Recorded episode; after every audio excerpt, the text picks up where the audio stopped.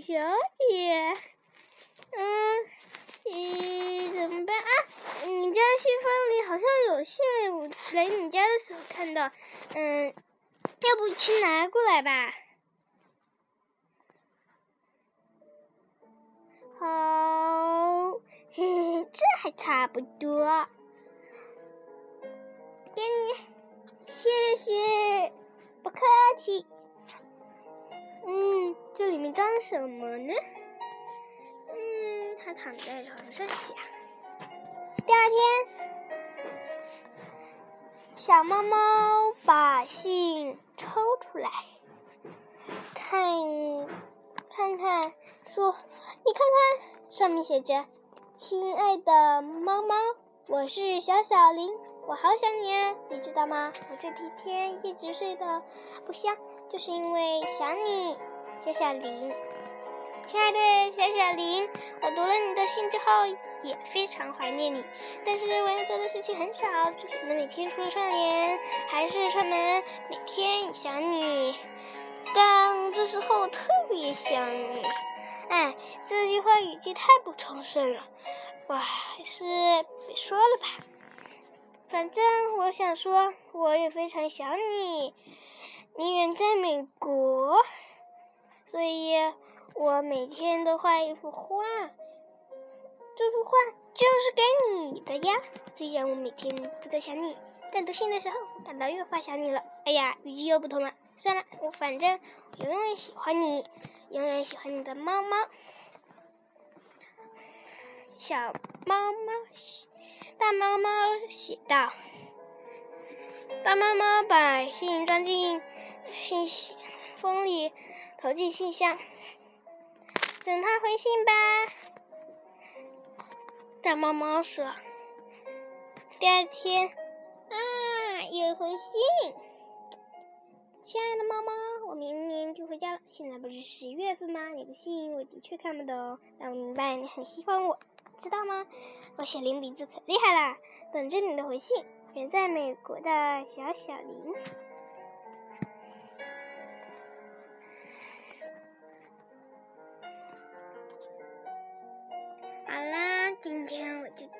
这里。我自己做的另外。再给你读一篇我自己写的《水滴虫》。当当当当，水滴虫。以前地球上没有水，人们饿了只吃动物，渴了只喝树枝，树木也只是吸收出了泥土的营养，从来没有喝过水。从前，两有一天。两只小松鼠分别给到两棵大树伯伯们讲了一百个笑话。橡树伯伯们刚刚开始还是笑一笑笑，后来他们越笑越觉得好笑，笑话也越来越好笑了。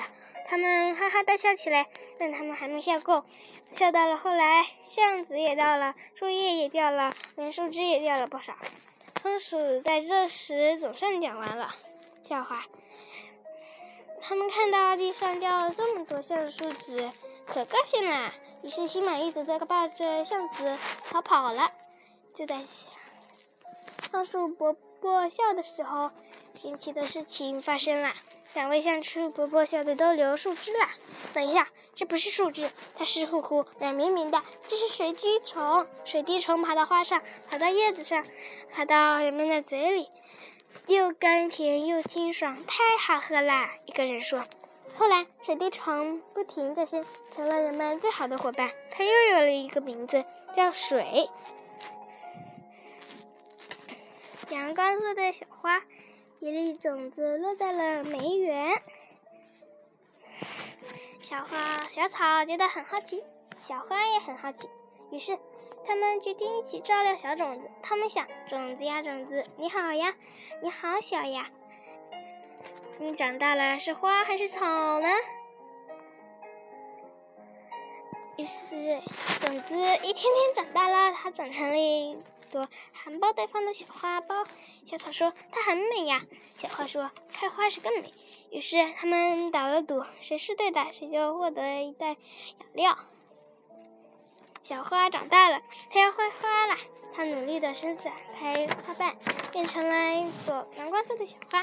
哇，你是对的，小花，这袋养料给你。说着，小草用根把养料递给小花。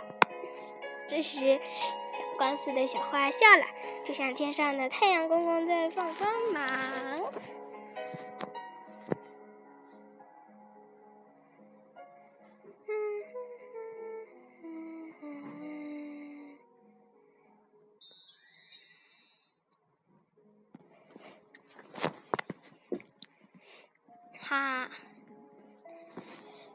最后一个我要讲的是什么呢？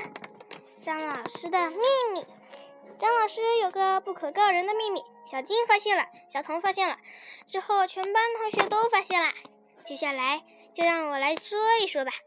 一天，刘老师让小金拿东西。那个东西就在中间的抽屉里，可是小金把张老师的办公室认成了刘老师的办公室。要知道，张老师办公室的中间抽屉可是有重要的秘密的呀。至于是什么，最后再告诉你。还有一件关于张老师的秘密的事，我现在就告诉你。那就是有一次春游，张老师去办公室拿手机。小童悄悄地跟去，全班同学见了很好奇，也悄悄地、悄悄地跟了去。结果他们都看到了老师打开秘密抽屉，里面竟然装满了手机，有四 G 手机，有苹果手机，有移动手机，整整八十个手机。老师拿起拍照专用手机走了出来。现在大家都知道张老师的秘密了，你现在知道了吧？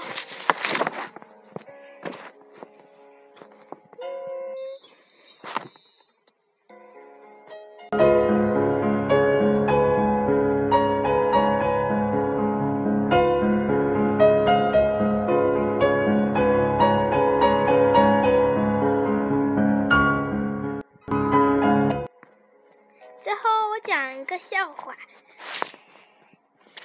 有一次，小明问小喵：“小喵，你喜欢吃鱼吗？”小喵说：“当然喜欢啦，喵。”小明就说：“可是我们家没有鱼，给你吃臭袜子好不好？”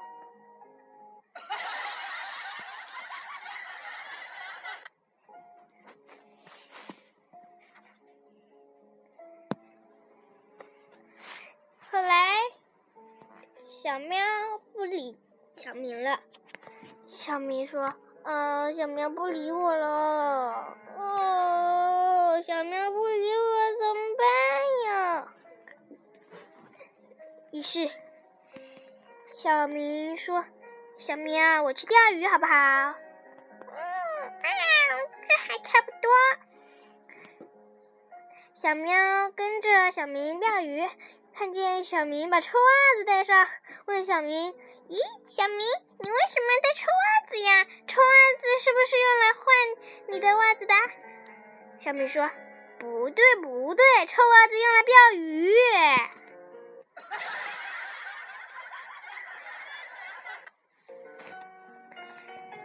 小喵说：“哼，你这么笨，我自己去钓鱼吧。”小喵戴上臭袜子。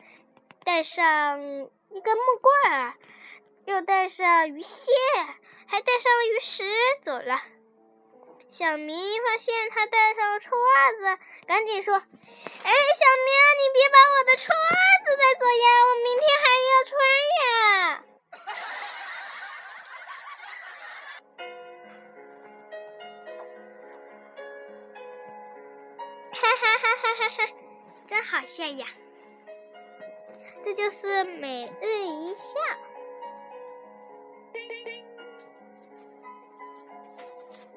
那是英语复习资料，科学复习资料。今天我就讲完啦。拜拜